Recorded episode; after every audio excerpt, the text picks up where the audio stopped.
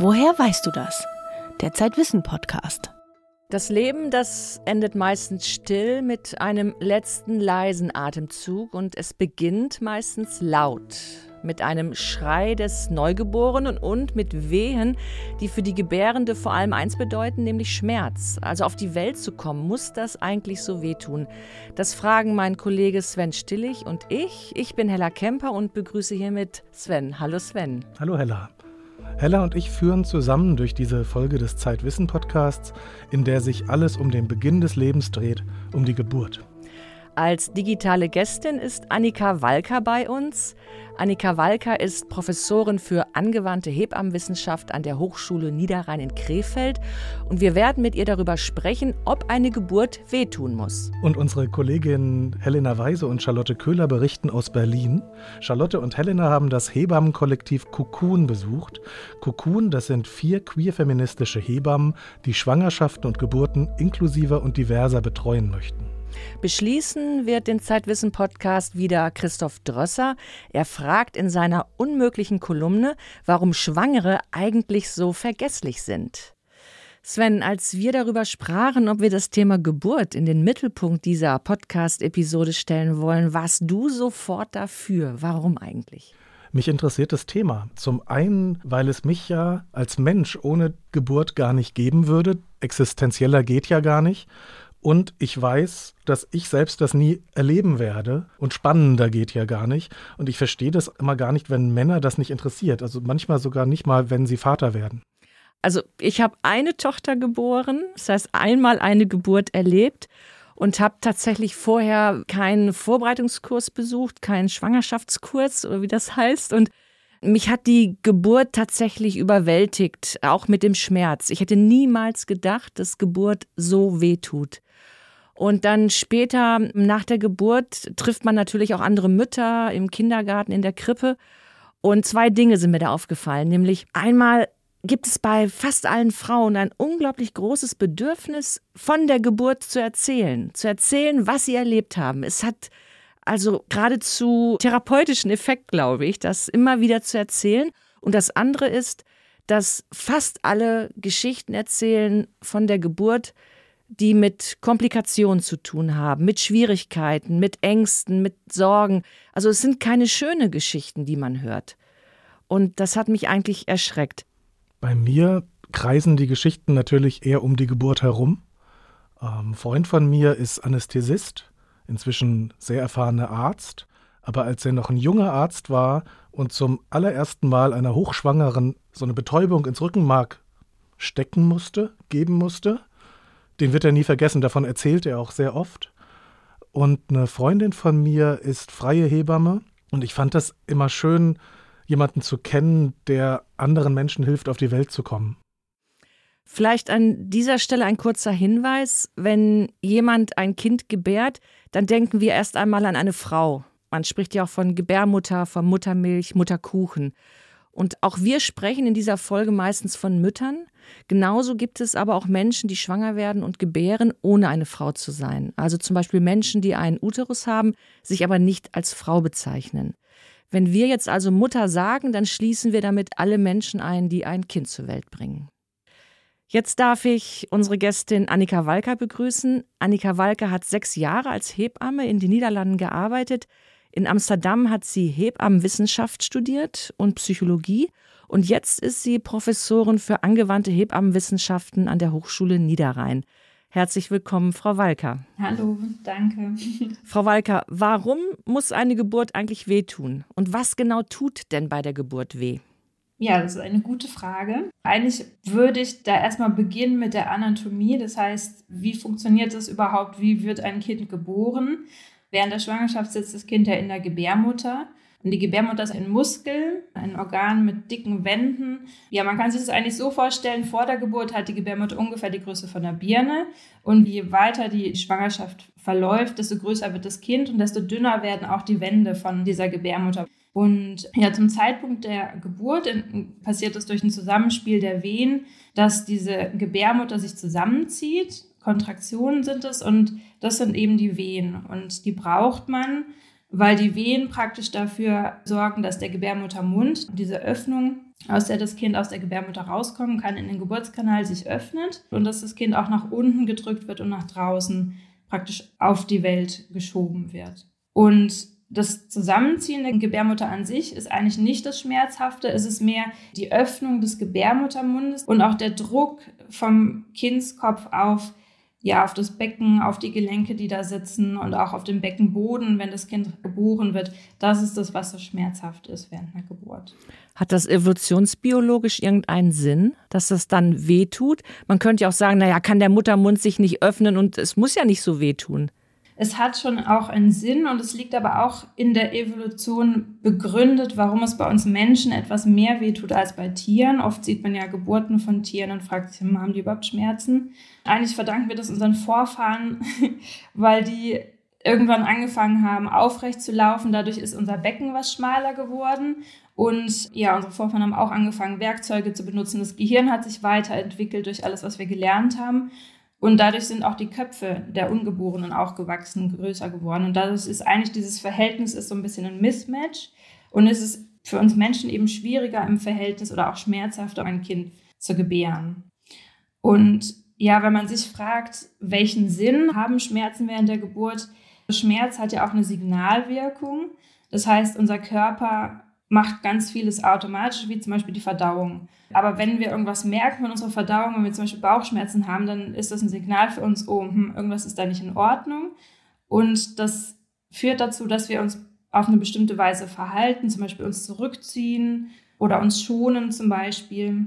Und so ähnlich ist es bei der Geburt auch, dass ja die Schmerzen auch eine Art Schutzfunktion haben können, weil eben ähm, ja man, man kennt es auch zum Beispiel, wenn man sich ein Schienbein stößt, dann fängt man instinktiv an und man hüpft rum, man schafft es nicht still zu sitzen. Und zum Beispiel während der Geburt ist es auch so, dass ein ganz instinktives Verhalten der Gebärenden ist, dass sie anfängt, sich zu bewegen, dass man so eine Haltung sucht, in der man den Schmerz besser aushalten kann. Und das hat eben auch damit zu tun, dass es dem Kind helfen kann oder auch so eine Schutzfunktion hat, dass zum Beispiel das Kind nicht zu lange auf einen bestimmten Bereich drückt im Becken, was dann schädlich sein könnte. Oder dass die Schwangere eben sich bewegt, hilft auch dem Kind besser den Weg zu finden durch den Geburtskanal und schützt auch vor zum Beispiel einer Fehleinstellung vom Kopf, dass das Kind schwieriger geboren würde oder so. Hm. Gerade wenn es darum geht, welchen Sinn haben Geburtsschmerzen, also was noch passiert im Körper der Mutter ist natürlich, wir haben die Schmerzen und der Körper reagiert darauf, indem er Endorphine ausschüttet. Und Endorphine sind die körpereigenen Schmerzmittel, die wirken berauschend und ja, führen aber auch dazu, dass man Schmerz besser aushalten kann. Und diese Endorphine, die befinden sich auch in einer ganz hohen Konzentration, zum Beispiel im Fruchtwasser und gehen dann auch auf das Kind über. Das heißt, dadurch, dass die Mutter die Schmerzen hat, ja, bekommt auch das Kind diese Hormone zugespielt und ist auch das Kind vor Schmerzen oder auch vor zum Beispiel Druck auf den Kopf während der Geburt geschützter. Mhm. Hat das Kind Schmerzen bei der Geburt? Also spürt das, dass es etwas wehtut? Das Kind spürt natürlich auch den Druck, aber es ist nicht so, dass ein Kind wirklich Schmerzen erfährt. Aber es kann ja auch sein, dass Komplikationen auftreten. Dann kommen Kinder anders auf die Welt. Also dann sieht man das ja schon am Kind. Nicht nur am Gesichtsausdruck, aber auch ein Kind ist dann schlapper, weniger fit und dann sieht man eben, dass das Kind auch ein bisschen gelitten hat, sozusagen. Geburtsschmerz an sich, wenn man sich auch fragt, was hat er für einen Sinn, es gibt ja auch einen psychologischen Aspekt bei der Sache. Die Geburt an sich, man kommt seinem Kind näher, das Kind wird geboren und ähm, für viele Frauen fühlt sich das wirklich auch wie so eine Grenzerfahrung an. Es kommt irgendwann ein Punkt, an dem man denkt, boah, ich schaffe das einfach nicht. Und dann ist es eben wichtig, dass auch jemand dabei ist, der einem helfen kann, diesen Punkt zu überwinden.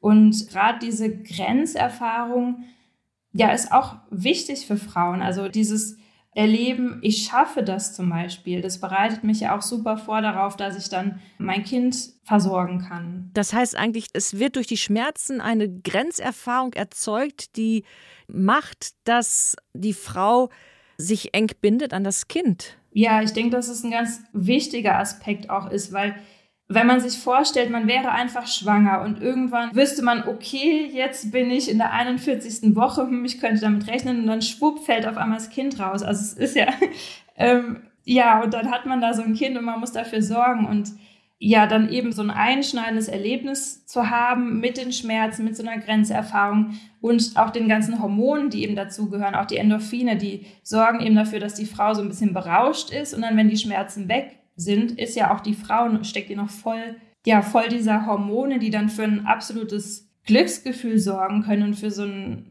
so eine Zufriedenheit.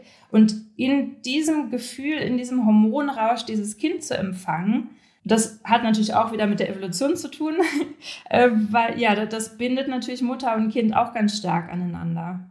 Haben Sie es in den vielen Jahren, die Sie als Hebamme gearbeitet haben, erlebt, dass es eine schmerzfreie Geburt gab?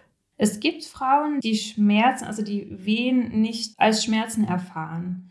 Ja, das hat einerseits auch mit einer Schmerztoleranz zu tun. Also ab wann empfindet man was als schmerzhaftes, aber auch oft eben mit diesem Mindset. Wie denke ich über die Geburtsschmerzen? Und Schmerz ist ja auch immer kulturgeprägt. Und in unserer Kultur sind wir so geprägt darauf, dass eine Geburt schmerzhaft ist. Aber es gibt auch andere Kulturen, auch zum Beispiel Naturvölker, in denen eine Geburt ein Ereignis ist ein freudiges Ereignis und gar nicht so mit diesem Schmerz an sich assoziiert ist. Vielleicht können Sie beschreiben, welche Bedingungen tragen zu einer nicht so schmerzvollen Geburt bei? Wir empfinden mehr Schmerz, wenn wir angespannt sind und wir empfinden Schmerz als weniger intensiv, wenn wir es schaffen können, uns zu entspannen. Gerade auch die Wehen schmerzen und deshalb ist Entspannung ein ganz, ganz wichtiger Faktor und die Umgebung ja, spielt eine sehr, sehr große Rolle und eine Umgebung, in der die Gebärende und auch der Partner oder die Partnerin sich sicher fühlen und auch sich trauen, auch sich so instinktiv zu verhalten, eben einfach mal aufzustehen oder einfach mal in die Hocke zu gehen oder einfach mal einen Schrei zu lassen oder auch zu tönen. Es gibt ja auch, dass man bestimmte Atemtechniken anwenden kann. Sozusagen dieses Zurückziehen, diese geschützte Atmosphäre, dass man einen Raum hat, in dem man sich nicht nur wohlfühlt, aber der auch geschützt ist dadurch, dass nicht zu viele Personen reinkommen, dass das Licht ein bisschen gedimmt ist. Das ist auch wichtig.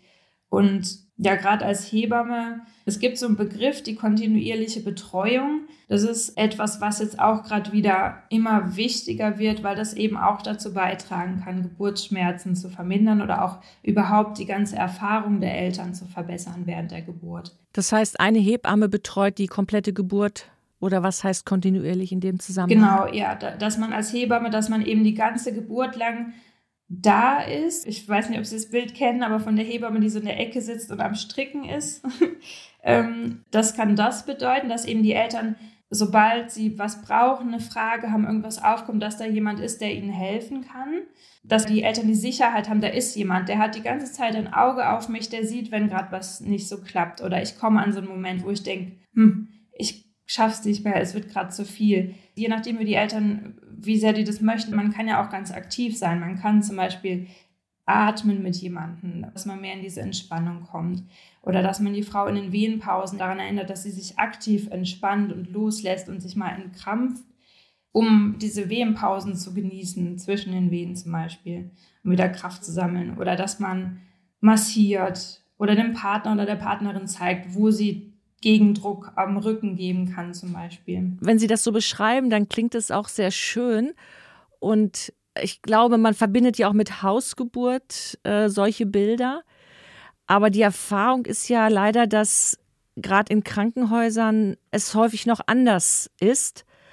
Und ich frage mich, was könnte anders sein, was könnte besser sein, dass äh, das ganze Schmerzerleben rund um die Geburt für die Frau angenehmer sein könnte? Also so wie ich das sehe, ist das Hauptproblem, dass wir zu wenige Hebammen haben in den Kreissälen. Man weiß ja um die Wichtigkeit dieser 1 zu 1 Betreuung und man versucht es auch sicherzustellen, aber in der Realität sieht es im Moment so aus, dass man oft als Hebamme mehrere Patientinnen im Kreissaal liegen hat, für die man auch zuständig ist. Und das heißt, man muss, man kann sich nicht einer Betreuung widmen, sondern ist zwischendurch dann auch immer mal in einem anderen Zimmer drin. Bei der Geburt meiner Tochter habe ich drei Hebammen verschlissen. Und es ist natürlich auch nicht schön, dass dann dauernd ein anderer Mensch bei mir ist und in dieser intimen Nähe. Es war insofern schön, weil die letzte, das war eine ganz tolle Frau, eine ganz tolle Hebamme. Insofern war es dann doch eine schöne Erfahrung. Aber es ist ja nicht im Sinne einer harmonischen Geburt eigentlich. Die optimale Betreuung wäre natürlich, dass man die ganze Geburt mit einer Hebamme verbringt. Und ja, wir hatten ja früher viel mehr Beleghebammen als jetzt. Vielleicht erklären Sie kurz, was Beleghebamme meint? Beleghebamme, das ist eigentlich, dass man sich als Frau auch während der Schwangerschaft schon eine Hebamme sucht und die kann dann zum Beispiel auch schon Schwangerschaftsvorsorgen machen, wovon ich auch großer Fan bin, weil ich eben, wie Sie auch schon sagten, Sie sind in die Geburt gegangen und wussten eigentlich gar nicht so richtig, was kommt da auf mich zu. Und man kann eben, wenn man während der Schwangerschaft schon jemanden kennenlernt, dann weiß man vielleicht auch, wo liegen die Ängste. Man kann ganz individuell auch darauf eingehen, was braucht vielleicht jemand während der Geburt. Und dann betreut man jemanden während der Geburt, bis das Kind da ist, bis ein paar Stunden danach. Und im Idealfall würde man dann auch die Eltern im Wochenbett wieder betreuen. Für Ihre Promotion, Frau Walker, da untersuchen Sie ja welche Risikofaktoren für eine Depression während und nach der Schwangerschaft eine Rolle spielen. Und ähm, ich glaube, eine von fünf Frauen ist von depressiven Beschwerden während oder nach der Schwangerschaft betroffen. Trotzdem wird dieses Thema ja immer noch tabuisiert. Was ist da zu tun? Wo ist da das Defizit? Ja, es sind so mehrere Faktoren. Ein Faktor ist natürlich in unserer Gesellschaft, dass man eine Schwangerschaft setzt man automatisch mit sowas sehr Positivem gleich. Man gratuliert Eltern und es ist für eine Frau während der Schwangerschaft ungemein schwieriger als außerhalb der Schwangerschaft zu, wirklich anzugeben oder auch für sich selber erstmal zu fühlen, wenn sie solche negativen Gefühle hat, wenn sie depressive Gefühle hat oder sie hat Ängste oder Oft denken Frauen auch, das gehört zum Beispiel zur Schwangerschaft dazu, dass sie sich niedergeschlagen fühlen. Ja, das heißt einerseits dieses Tabu, was da noch so ein bisschen drauf liegt, dass es einfach schwierig ist, darüber zu sprechen. Und das wäre was, was man, denke ich, auch in der Geburtshilfe noch mehr aufgreifen könnte. Die Frau wird ja umfassend kontrolliert. Es wird geschaut, wächst das Kind, wie viel nimmt die Frau zu, wie ist der Blutzucker, wie sind die Herztöne. Aber sehr selten fragt wirklich mal jemand, wie geht's Ihnen denn jetzt gerade? Wie fühlt sich das denn an, Mutter zu werden? Solche Sachen. Und ähm, auch deshalb fände ich es wichtig, dass Hebammen auch immer mehr in der Vorsorge tätig sind. Aus Studien zeigt sich auch, dass die Schwelle, sich einer Hebamme anzuvertrauen, ist irgendwie kleiner als jetzt beim Frauenarzt zum Beispiel, weil man das mehr mit diesem medizinischen assoziiert. Und oft auch ja, haben Hebammen auch etwas mehr Zeit, die Frau an sich kennenzulernen oder umfassender kennenzulernen. Hm. Da kann ich vielleicht von meiner Gynäkologin erzählen, die hat es vielleicht dann ganz vorbildlich in ihrem Sinne gemacht. Jede zweite Vorsorgeuntersuchung hat nicht bei der Gynäkologin stattgefunden, sondern bei einer Hebamme, die mit in der Praxis arbeitet. Es gibt in Berlin ein Kollektiv, das versucht, sehr vieles rund um die Geburt anders und vielleicht auch besser zu machen. Das ist ein queer-feministisches Kollektiv, Cocoon heißt das.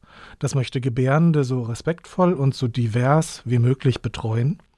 Und was das konkret bedeutet und ob das gelingt, das haben sich Charlotte Köhler und Helena Weise in Berlin angesehen und haben eine dieser Hebammen für einen Tag begleitet. S-Bahnhof Storkower Straße in Berlin, Anfang Februar. Imogen Ray Minton ist auf dem Weg zu ihrem nächsten Termin. Sie sieht aus, als würde sie auf Reisen gehen. Auf dem Rücken trägt sie einen großen Rucksack, hinter sich zieht sie einen Rollkoffer her. Ab und zu mal eine Vorsorge, aber die meisten Termine machen wir bei den Familien zu Hause und das, das bedeutet super viel Rumfahrerei. Imogen ist Hebamme. Einen Großteil des Tages ist sie unterwegs. Sie ist Teil des queer-feministischen Hebammenkollektivs Cocoon, wobei hinter Hebammen ein Sternchen steht, um deutlich zu machen, dass nicht nur Frauen Hebammen sind.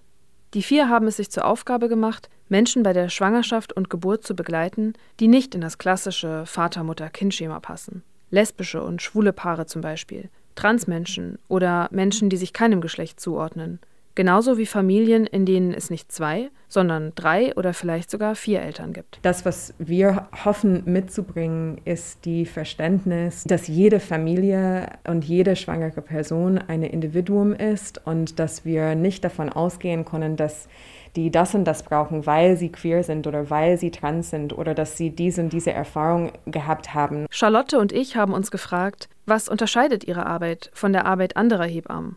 Und warum haben Sie dafür ein Kollektiv gegründet? Um das herauszufinden, dürfen wir Imogen heute einen Tag lang begleiten. Erste Station Berlin-Südkreuz. Wir treffen uns mit Kato Warm. Kato gehört auch zu dem Kollektiv. Die beiden umarmen sich lange und laden dann Geräte von Katos Lastenrad in Imogens Rollkoffer. Ein Kardiotokograph zur Überwachung der Herztöne des Kindes und ein Gerät, um im Notfall Flüssigkeit aus den Atemwegen des Kindes abzusaugen. Das Kollektiv hat die teuren Geräte nur einmal. Deswegen müssen die vier Hebammen immer wieder spontane Übergaben organisieren. Wer Rufbereitschaft hat, muss die Geräte griffbereit haben.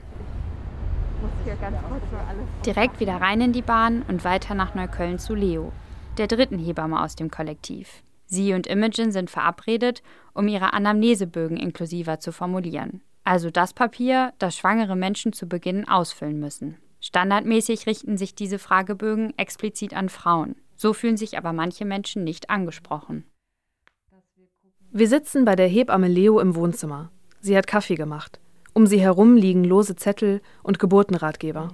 Die beiden Hebammen tüfteln an möglichen Formulierungen und überlegen, welche Fragen sie werdenden Eltern stellen wollen. Dass wir gucken, welche Fragen, die uns sonst so fehlen, wir wie formulieren wollen. Wer möglichst viele Menschen ansprechen will, fragt am besten erstmal, wie sie angesprochen werden wollen. Mit dem Namen, klar, aber welche Pronomen benutzen sie? Sie, ihr für Frauen oder er, ihm für Männer? Oder vielleicht benutzt die Person keine Pronomen, weil sie weder Frau genau. noch Mann ist. Und wir versuchen so in Sprache und Bildern integrativ zu sein, indem wir zum Beispiel Bilder benutzen, wo Menschen in unterschiedlichsten Hautfarben drauf sind, in unterschiedlichen Körpergrößen. Wir wollen integrativ in Sprache sein. Das heißt, so einer der anfänglichen Punkte ist in der Regel, dass wir gucken, wie ist der Körper aufgebaut? Welche Begrifflichkeiten gibt es für den Körper? Also welche Begriffe benutzt du für dich selber? Sprichst du von Vulva? Sprichst du von Muschi? Was auch immer so. Ich finde es manchmal super berührend, wenn wir diese Frage stellen, ähm, welche Begriffe möchtest du für deine Körper benutzen und für Körperaktivitäten sowie Stillen zum Beispiel, gibt es andere Wörter, die du gerne verwenden willst? Und manchmal kriegen wir die Frage so, okay, ich weiß nicht, welche gibt es denn? Und dann listen wir so ein paar auf. So, du kannst stillen sagen, du kannst Bodyfeeding sagen. Und plötzlich glänzen die Augen und es gibt diesen Moment, wo eine Person sich gesehen fühlt und sagt, ja, das ist das Wort, was ich suche. Aber ihnen ist nicht nur die Sprache wichtig, sondern auch der Ort der Geburt. Das Kollektiv betreut ausschließlich Hausgeburten. In den meisten Fällen, nämlich zu 85 Prozent, klappt das auch, ohne dass die Geburt in eine Klinik verlegt werden muss. Das entspricht in etwa dem Bundesdurchschnitt. Ein Kaiserschnitt musste bisher nur in einem von 32 Fällen durchgeführt werden. Deutschlandweit liegt die Quote bei knapp 30 Prozent. Also das ist ja auch Teil so des Gedankens, dass wir aus Überzeugung auch Hausgeburtshilfe anbieten oder außerklinische Geburtshilfe, weil wir der Meinung sind, dass wir durch Räume, die wir schaffen, und das bedeutet zum Beispiel auch in einem an einem sicheren Ort zu fühlen. Und dazu gehört aber auch, wie gehen die Menschen mit mir um? Also sprechen sie mich richtig an, benutzen sie die Wörter, die, die für mich bekannt sind und so weiter. Das alles trägt dazu bei, sich sicher zu fühlen und sich sicher zu fühlen trägt natürlich dazu bei, sich entspannen zu können. Und Entspannung trägt wiederum dazu bei, dass der Schmerz ein bisschen äh, weniger schlimm sich anfühlt. Aber wie kommt Ihr Konzept von Geburtshilfe bei den werdenden Eltern an? Diese Frage geben wir an Leonie weiter. Was mir spontan einfällt, ist eine E-Mail, die uns erreicht hat von einer Person, die geschrieben hat, toll, dass es euch gibt. Durch euch kann ich gerade darüber nachdenken, ob ich doch Familienplanung integrieren möchte in mein Leben. Mit diesem Gedanken verabschieden wir uns von Leonie und machen uns auf den Weg zum nächsten Termin. Denn bei Anna und Nicole in Friedrichshain steht in ein paar Wochen die Hausgeburt an. Schön, dich zu sehen. Nicole hält uns die Tür auf. Ihr Babybauch verschwindet unter einem bunt geblümten Oberteil. Im Flur stehen Kisten und Tüten. Ihre Mitbewohnerin ist gerade erst ausgezogen. Die Möbel für das Kinderzimmer müssen sie auch noch aufbauen. Hallo, ich bin Anna. Ich bin Nicole. Und wir bekommen zusammen ein Baby ähm, im, im Ende Februar. Genau. Aber du kannst die Woche besser sagen als ich. genau, ich bin jetzt in der 36,0 Woche. Ja. Also ganz am Anfang der 36. Ähm, und ja, Ende Februar ist der Termin. Wir hoffen, dass es eher so Anfang März wird. dass wir noch ein bisschen Zeit für uns haben. Darf ich? Mhm. Sag ich erstmal Hallo. Na, Hi. Ja, schön. Magst du selber einmal tasten? Wenn du hier an die Seiten so reingehst und eine Seite festhältst und mit die andere Seite tippst, spürst du, dass da eine feste irgendwas ist. ah, doch, ja. Ja, das ist der Köpfchen. Ah ja. Dann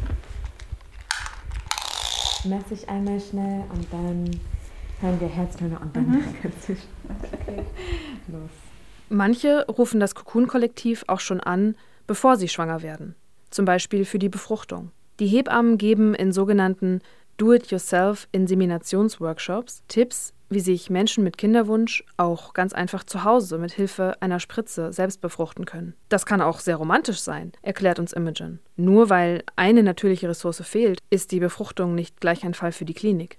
Anna und Nicole sind ohne die Hilfe des Kollektivs schwanger geworden. Aber trotzdem sind sie dankbar für die Aufklärungsarbeit, die die Hebammen von Cocoon leisten. Also ich glaube, dass es sehr viel Fehlinformationen gibt. Also ich habe das gemerkt, als ich mit Leuten darüber gesprochen habe und die irgendwie gedacht haben, wir hätten jetzt mit dem Mann geschlafen oder so. Und dann habe ich dann erklären müssen, dass das nicht so funktioniert. Da sind dann manchmal so ganz komische Vorstellungen, wie das dann abläuft. Auch, dass man in die Klinik muss und so. Dass man also, in die Klinik muss. Ja, und, ähm, alle genau. sehr überrascht, wenn wir sagen, wir haben das hier zu Hause gemacht ja, und das, das hat geht, super ja. geklappt.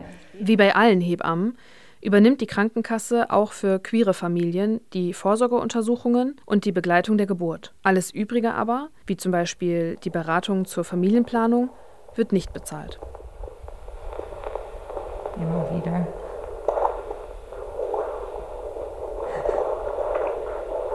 So, die bewegt sich viel, ne? okay.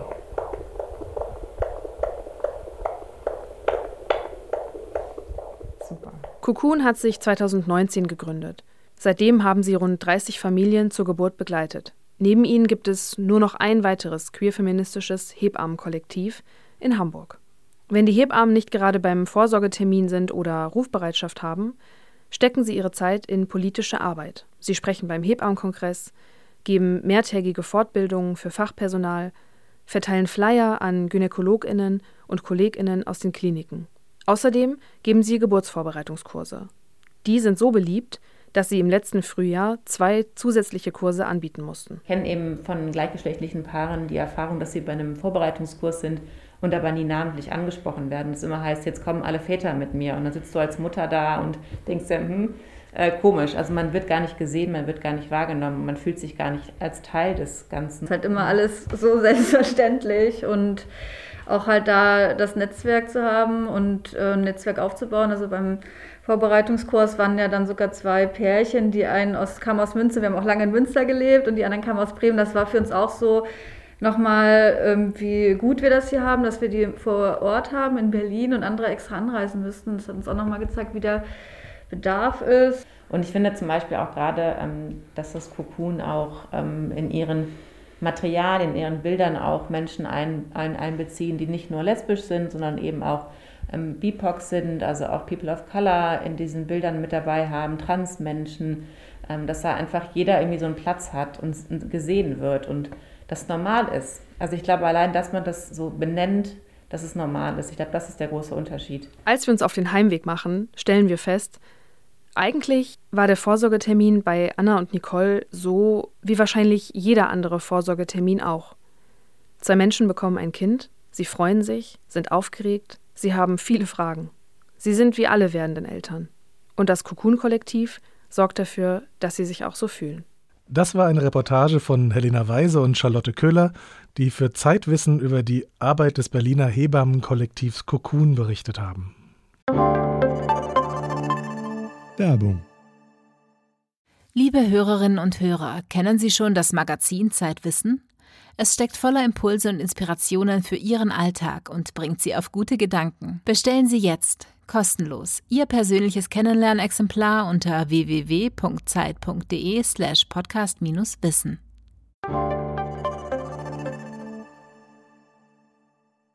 Frau Walker, was halten Sie von dieser Art Hebammen, Kollektiv, Hebammenarbeit? Hm, ja, ich finde es toll. Hatte ich ja eben auch schon so erzählt, was ein bisschen meine Idealvorstellung ist, wie man als Hebamme am besten Frauen oder werdende Eltern betreuen kann. Und das ist eben gerade dieses schon sogar vor der Schwangerschaft ansetzen, in der Schwangerschaft betreuen, dann auch bei der Geburt sein und auch danach, dass man eben wirklich weiß, wo liegen die Schwierigkeiten, wie kann ich das Paar am besten betreuen. Das, das finde ich super. Und ich finde natürlich auch die Arbeit, die die Kolleginnen da leisten, in Bezug auf Inklusivität super wichtig. Und ich bin ja Professorin der Hochschule und es ist was, was wir auch versuchen aufzugreifen. Mm, mm. Welche Rolle spielt denn in der Ausbildung von Hebammen an der Hochschule das Thema Schmerz. Und zwar beiderlei Arten. Also nicht nur physischer, sondern auch psychischer.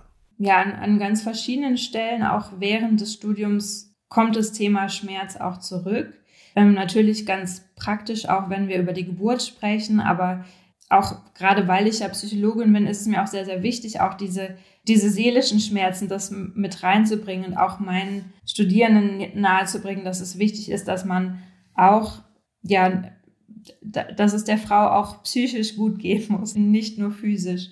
Wir haben auch Fächer, in denen wir es mehr kulturell uns anschauen, wie unterscheiden sich zum Beispiel auch Frauen aus verschiedenen Kulturen im Erleben des Schmerzes, aber auch zum Beispiel im Ausdruck oder ähm, also es gibt mehrere Stellen, an denen wir uns mit Schmerzen auch beschäftigen. Hm. Kann man Schmerz, Geburtsschmerz verstehen und, und empathisch erleben, wenn man noch nicht geboren hat? Ja, Manchmal wird ja gesagt, man, man kann erst eine gute Hebamme sein, wenn man selber mal so eine Geburt erlebt hat. Aber es gibt ja nicht die Geburt. Es gibt kurze Geburten, es gibt lange Geburten, es gibt Geburt mit Komplikationen. Man kann einen Kaiserschnitt haben, man kann spontan gebären, man kann zu Hause. Es gibt so viel Variation. Und wenn ich jetzt die eine Art Geburt erlebt habe, heißt es ja nicht, also ich muss ja Frauen in allen Situationen betreuen können. Deshalb denke ich, dass ja, wenn man eben lernt, wie man Frauen gut betreuen kann, dass es nicht wichtig ist, ob man das selber erlebt hat oder nicht. Die, die Ausbildung äh, der Hebamme an der Hochschule hat sich ja zunehmend akademisiert in den letzten Jahren. Was hat sich dadurch verändert in der Ausbildung für Hebammen? Gerade weil immer mehr Herausforderungen dazukommen und auch der Beruf selber ein bisschen im Wandel ist, ist es wichtig, dass Hebammen auch wissenschaftlich ausgebildet werden. Das heißt, lernen, wissenschaftliche Studien zu lesen, zu verstehen oder auch selber zu forschen zum Beispiel. Und ähm, der andere Aspekt ist die Reflexion, dass man auch hinterfragt, was man macht, dass man schaut, warum mache ich das denn und auch wie, gerade so mit dem Schmerz, wie gehe ich damit um, wie könnte ich noch damit umgehen.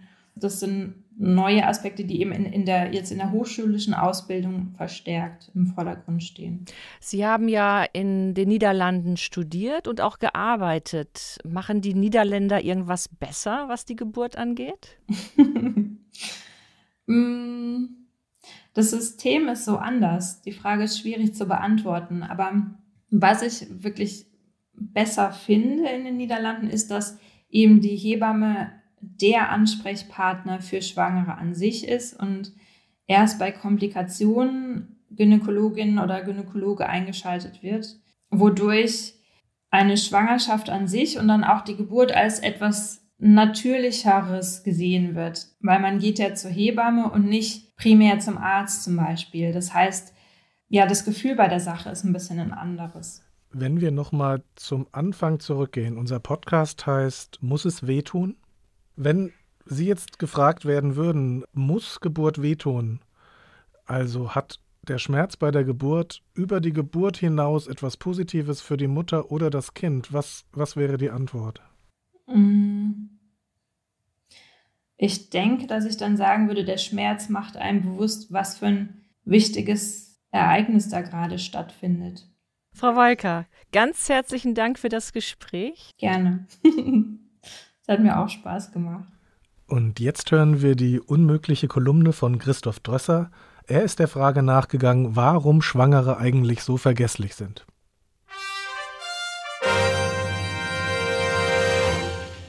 Was wir nicht erklären können. Die unmögliche Kolumne von Christoph Drösser. Heute, warum sind Schwangere so vergesslich?